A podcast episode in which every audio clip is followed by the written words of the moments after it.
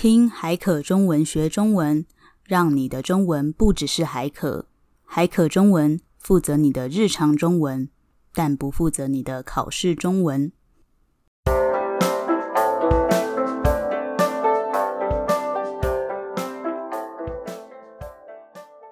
来吧，三、二、一，欢迎收听海可中文。我是李一，我是仙仙。嗨，喝醉的仙仙，耶！Yeah.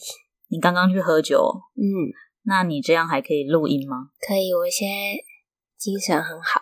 哦，好，好，好，来吧。那节目一开始呢，先跟大家说四个字，你猜是什么？生日快乐？不是，是新年快乐。好，好，所以那我们一起一二三，跟听众说新年快乐。一二三，新年快乐！赞哦。好，那现在是二零二二年了嘛，祝大家新年快乐。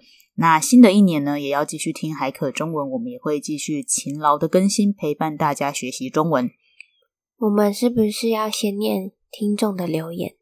没错，今天呢要来念来自德国的听众 Lisa 的留言。她说：“嗨，只想跟你们说一句谢谢。”我很喜欢下班坐公车回家的时候听你们的 podcast，好好放松。觉得你们录的内容蛮有趣的，你们的声音也很舒服。虽然内容对我来讲蛮简单的，但偶尔还是会学到一些超实用我没有学过的词汇。希望你们一直继续录 podcast，抖抖线。让我们谢谢 Lisa。我觉得 Lisa 说到一个重点诶。什么重点？他说：“我们的声音听起来很舒服，因为我自己也觉得我的声音蛮好听的。”你这个不要脸的东西！哦，好啦，好啦，反正希望大家可以继续留言给我们。哎，对了，欣欣，那现在已经一月了嘛？你今年跨年去哪里跨？我在家里跨，因为我很懒。那你呢？我没看到你发任何跟跨年有关的动态，你也在家吗？没有啊，我跟朋友去酒吧跨年。哦，那你怎么都没有发动态？因为我去了一间蛮没 feel 的酒吧，就有点烂，有点雷。怎么说？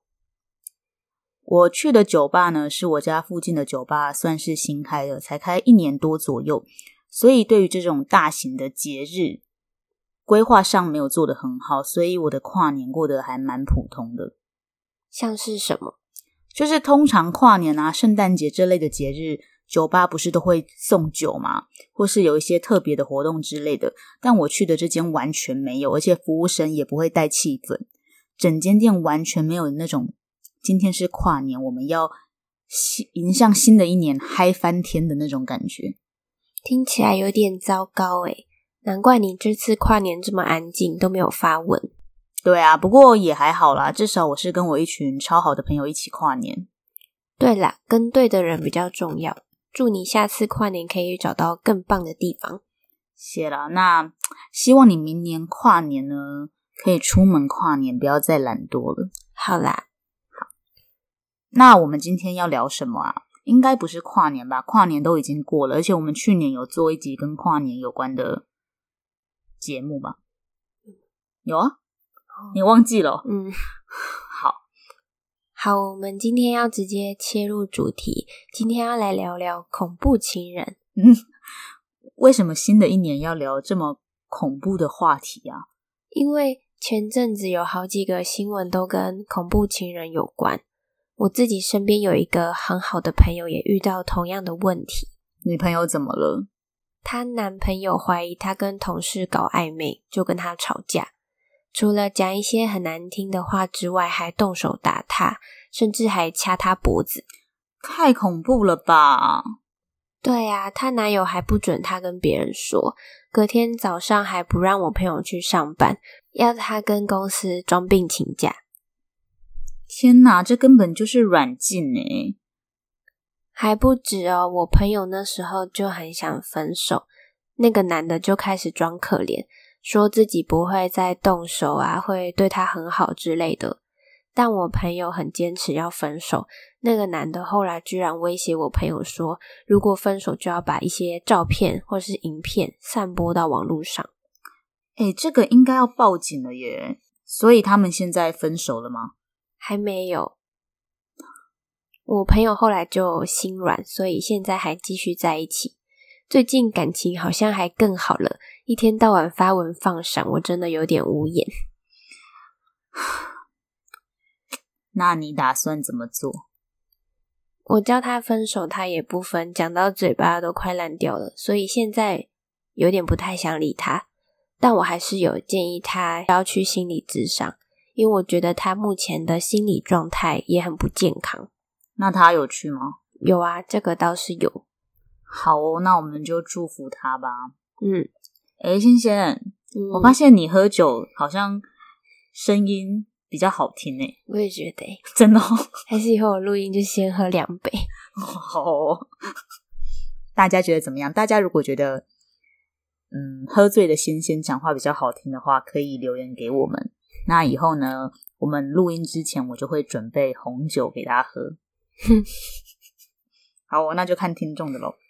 好啦，所以什么是恐怖情人啊？那我来跟大家解释一下好了。恐怖情人呢，就是会让你觉得很恐怖的另一半。好，嗯嗯，那他们呢，就是会口口声声说爱你，但他们的行为和言辞都会让另一半感到恐惧。只要另一半做出让他们不满意啊，或是提出分手之类的要求，他们就会做出很激烈的行为，像是言语暴力、肢体暴力，或是更夸张的。什么拿刀砍你啊，或是泼硫酸啊、泼大便之类的，同归于尽的感觉嘛？对，就是我得不到你，我也要毁了你的感觉。那我们来告诉大家一些恐怖情人的特质吧。我上网找了一些资料，大致上可以分成五点。好，那第一个是恐怖情人的第一个特征就是占有欲跟控制欲很强，像是。像是他们会干涉对方想做的事，控制对方的社交、工作、穿着等等，但都会说我是为你好。诶，你男不是你男友，你朋友的男友有这样吗？有诶，我朋友之前报健身房，她男友知道之后就很生气。干嘛生气？她觉得我朋友应该要事先跟他讨论，而且她觉得去健身房很浪费钱。阿公阿妈都可以在公园运动，为什么我朋友就不行？可是你朋友是花自己的钱吧？对啊，反正吵到后来才知道，她男友是担心他去健身房会认识别的男生，会跟别的男生跑了。好瞎哦！对啊，真的越讲越气。好啦，你先不要气，还是我再拿一杯酒给你喝。哦，不用了，谢谢。哦，好啦，那你讲第二点。第二个特征就是恐怖情人。的情绪容易失控，容易为了小事就暴怒，会对另一半行为或是言语暴力，像是吵架的时候会动手啊、摔东西。那第三点呢？第三点就是没有同理心，然后对人比较冷漠，没有办法站在别人的立场思考，只在乎自己的感觉。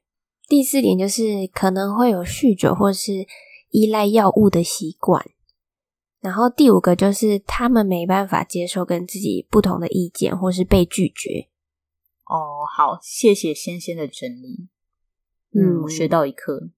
这些是我看了很多资料整理出来的啦，提供大家参考。也不是每个恐怖情人都有以上的特点，像我朋友的男友就没有酗酒跟滥用药物，但他就还是很烂，行为也就是一个恐怖情人。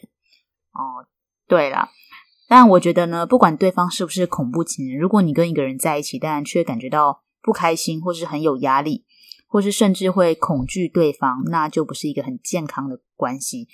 这时候可能就要考虑分手了，对吧？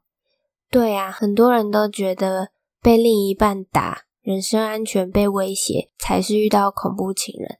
但其实，只要对方会言语暴力或过度控制你的生活，这其实就已经算恐怖情人了，要小心才行。我们到底为什么要在新的一年一开始就聊这个？有感而发，因为我前阵子都在想办法帮助那个朋友分手，所以找了很多资料，又觉得这个蛮重要的，而且恐怖情人全世界都有，要叮咛听众跟别人交往的时候要张大眼睛。哎，仙仙，而且你以前是社工，对不对？嗯，那你有遇过那种被家暴啊，或是那种关系很不正常的个案吗？有，就是呃，个案的妈妈就是常常会被他的爸爸打，然后身上就会有一些伤，然后他也会限制他出门的时间，就很像恐怖情人，但他们已经结婚了，好恐怖哦。嗯嗯，好恐怖哦。那后来嘞？后来就是就是比较没有暴力行为，因为之前有报过警，然后也有申请保护令，然后现在他们就是还是回归家庭，然后一起生活。哦，所以没有离婚哦？对，因为他们有小孩，所以还是会还是决定继续生活在一起。啊，好哦，好，谢谢你的分享。而且啊，就是谈回恐怖情人嘛。要跟恐怖情人分手也要很小心，像是要在公共场所谈分手，而且最好也要找朋友或是家人陪同之类的。那如果真的有必要的话，可能也需要报警。嗯嗯，好沉重的一集哦。对啊，有点不知道怎么结尾。嗯，那你分享一下你刚刚去喝酒的事情好了。你刚刚去吃什么？刚刚去吃烤鸭，北京烤鸭哦。对啊。哦，那你刚刚喝什么酒？我刚刚喝红酒。